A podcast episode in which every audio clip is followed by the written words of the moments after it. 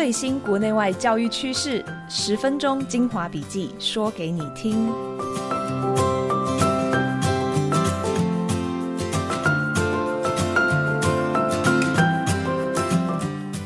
Hello，大家好，欢迎收听翻转教育笔记，我是今天的主持人，亲子天下教育创新部总主笔冰静孙。这是翻转教育 Podcast 开台的第一集。内容都是由亲子天下翻转教育团队来制作。翻转教育平台有文章、有教学资源、很多的研习活动，希望能够支持第一线的老师们来回应这个快速变化的时代。今天也是翻转教育笔记第一集的播出，在这个节目里，我们每一集会分享两到三则国内外教育的时事，欢迎大家订阅收听。今天我想跟大家分享两则慢新闻。第一则呢是跟新形态的学校有关。在台湾，我们已经经过了两波的疫情，大家应该已经习惯在家上班、上课、在家教学了。感觉如何呢？我自己是蛮喜欢那种便利性。作为记者，好像全世界不管你想要采访谁，你只要有他的联络方式，都可以约在线上见面。但是同时呢，我也非常想念可以跟同事一起实体聚会，大家面对面，然后讨论这种痛快的感觉。而且你不用担心网络会不稳，或是你的数位工具会出状况。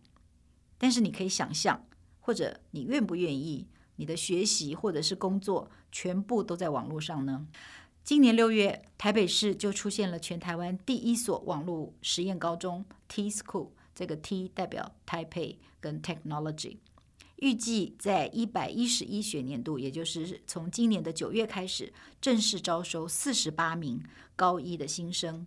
他们将采取这个混成式的学习，有七成的课程会在线上进行，另外有三成是实体课程，他们会到所谓的这个实体的学习基地来学习，或者像呃。台北的一些场馆设备，如呃国家音乐厅，在万华的剥皮寮历史街区，或者是植物园、天文馆，这些也都是他们的教室。更酷的是，网络时钟的必修课可以不要是一零八课纲明定的固定必修，也就是说，网络高中的学生他可以说，我只要修国文、英文，但我不要修数学。那学生呢，他必须要自行组织自己的课程地图，做文化、社会等专题。必修的课呢，反而是跟永续发展目标，例如 SDGs 的议题的探索，或者是创业课程，或者是多元技能，以及他们每个人都一定要做一个毕业专题。那目前已经知道有五十九人报名，竞争还有一点激烈。那这所听起来。很前卫的学校，其实是台北市教育局局长曾灿金在二零一二年参访日本一所线上学校 N 高中之后，就一直想要试试看的新形式的学校，现在终于实现了。那曾经日本 N 高中的校长也曾经来台湾分享他们的经验，所以我们报道了这个日本的 N 高中。日本的 N 高中到底有什么吸引力？第一所的 N 高中，其实在二零一六年就创校，到今天学生人数已经超过两万两千名，也就是说六年以来成长了十四倍，并且在全日本各地已经有超过三十所分校。那正当许多的学校因为少子化面临招生的困境，可是这所以线上课为主的高中，为什么能够大受欢迎呢？呃，首先。这所高中，它其实是打破了上下课的时间框架。大家可以想象，因为你可以很自由的呃学习，那学生呢，所以可以非常从容的安排自己的时间。所以这所学校吸引到许多忙碌的学生，例如运动选手，他必须要去参加比赛、参加训练，或者是一些已经在创业，或者是在其他的非营利组织已经在工作的这些学生。那这个学校 N 高中，呃，采取一样混成式的上课方式，他们是一定要透过看线上的影片来学习他们的必修科目，然后呢，自由的选择他每一个礼拜可以到校一天、三天或者是五天，也就是说，必须要有实体讨论、合作专题的机会，甚至一年还有一次规定，有叫做所谓的校园日的活动，总共有五天。那各地的学生一定要到指定的校园区参加实体上课、工作坊这些活动。从 N 高中的学习方式可以想象，N 高中的学生必须要很能自我管理，自己规划自己的生活。那但是难免有的时候会不小心睡太晚，或者是因为没有机会跟同学有实体的交往，偶尔会有孤独失落的感觉。那大家一定会好奇，N 高中的学生他们毕业以后都去了哪里呢？以二零二一年为例。大约有百分之三十二的 N 高中毕业生其实是正常的进入了大学，百分之二十七进入了专门学校，也就是技职学校。然后呢，有百分之十其实是直接进入职场，另外也有百分之十选择重考。所以，其实 N 高中的学生他们多样不同的这个进路，其实也正反映出网络时代之下多元的价值。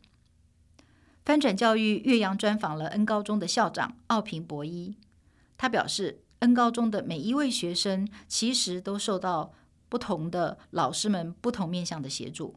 他表示，一般高中的班导师可能要上了一天的课，处理完行政的工作，到了快要放学的时间，才终于有空可以跟学生谈一谈。但是在 N 高中，教学的工作和行政的工作是分开的。各有专职的教职员，所以老师很专一的，就是在教学上。另外呢，都还有设有导师，可以直接和学生沟通，协助学生。同时呢，从升学、留学或者是就业各种领域，也有专责的老师协助。也就是说，在 N 高中的学生，并没有因为没有来实体上课而少了这个老师的这个帮助，反而获得更多。听完了这个 N 高中的这个现况。你会希望自己的孩子在网络高中学习吗？那你自己会想在网络高中工作吗？不论是在实体的学校，或是线上进行教学，全世界的老师其实都承受了蛮大的压力。尤其在疫情的这两三年以来，每天都要面对疫情的不确定性。呃，老师要学习用新的工具、新的方法来呃做线上或是混成的教学。还要懂得处理，呃，学生各种不同的身心状况。老师们自己也其实需要更多的情绪上的支持。因此，今天的第二则要跟大家分享跟老师相关的新闻。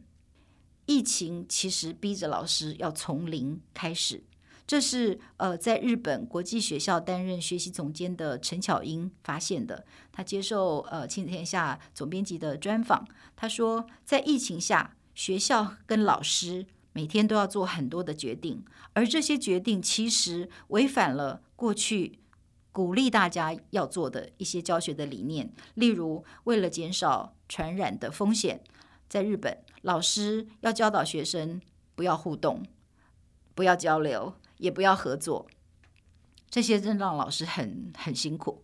再加上老师的教学法被迫要整个的大改变。所以，所有的老师都感觉好像是回到零，被迫要重新思考教育的本质到底是什么。陈巧英深刻的体会，在这个时候、这个时代，老师这个工作其实更是要教人，而不是要教书。因为在所有的课程，所有的课程都是可以调整的，可以赶上进度的。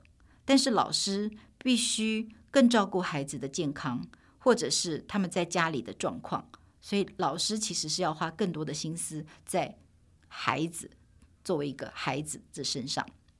那么在全世界的疫情当中呢，老师特别辛苦，所以全世界经过了这两两三年的疫情，都非常的呃尊敬老师，觉得要向老师致敬。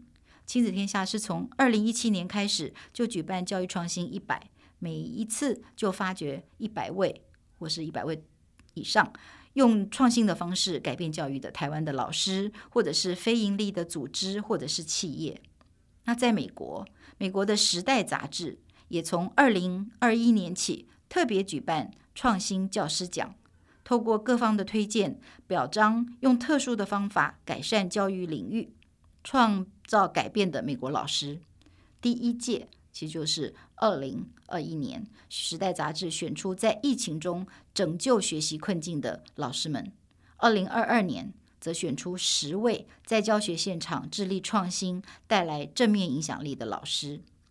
例如，在加州，呃，常常因为极端的气候，常常发生森林大火。加州是全美国森林流失最严重的地区，所以一位加州的小学老师，他就教学生在学校里面简单的造林。那在这个过程当中，孩子可以认识不同的树种，还可以观察学校这个小森林丰富的动植物的生态。而且，因为造林，把校园变成绿洲，是让孩子更能够心平气和，以及更有希望感。或者，也有老师是呼应美国近几年的社会与多元族群议题进行反思。呃，有的老师用虚拟的呃这个历史课。在学校推动平等，或者是本身也是有色族群的老师，是用教育来反种族主义而获奖。时代杂志创新教育奖让我们看到，不论在哪一个国家，老师们都拥有透过教育下一代形塑未来的力量。而这些走在时代前面的老师们，也让我们都看到他们的手中改变未来的力量。更多的是要靠着教育孩子在人生上面的议题，而不是只教知识。正在收听这个节目的各位老师，其实谢谢你们，因为你们也都正在行塑台湾的未来。非常感谢大家收听今天的翻转教育笔记，我是主持人静孙，也谢谢我们两位英文、日文的特约编译，呃，帮我们看到世界角落上很激励人心的故事。翻转教育 Podcast 每周一、周三持续的更新，从班级经营到教学方法，帮助你全方位的增能。如果你喜欢这个节目，Apple Podcast 和 Spotify，请给我们五星级的好评。加入翻转教育订阅服务，一年三百六十五元，让你三百六十五天找寻教育灵感不断线。参加线上研习充宝店。今年的暑假。翻转教育也和噗浪讲堂合作了六场线上的教师研习，是你绝对不能错过的数位增能必修课。详细的情形请参考资讯栏或者是翻转教育的网站。还有想听什么主题，也欢迎在许愿池留言。我们下次见喽，拜拜。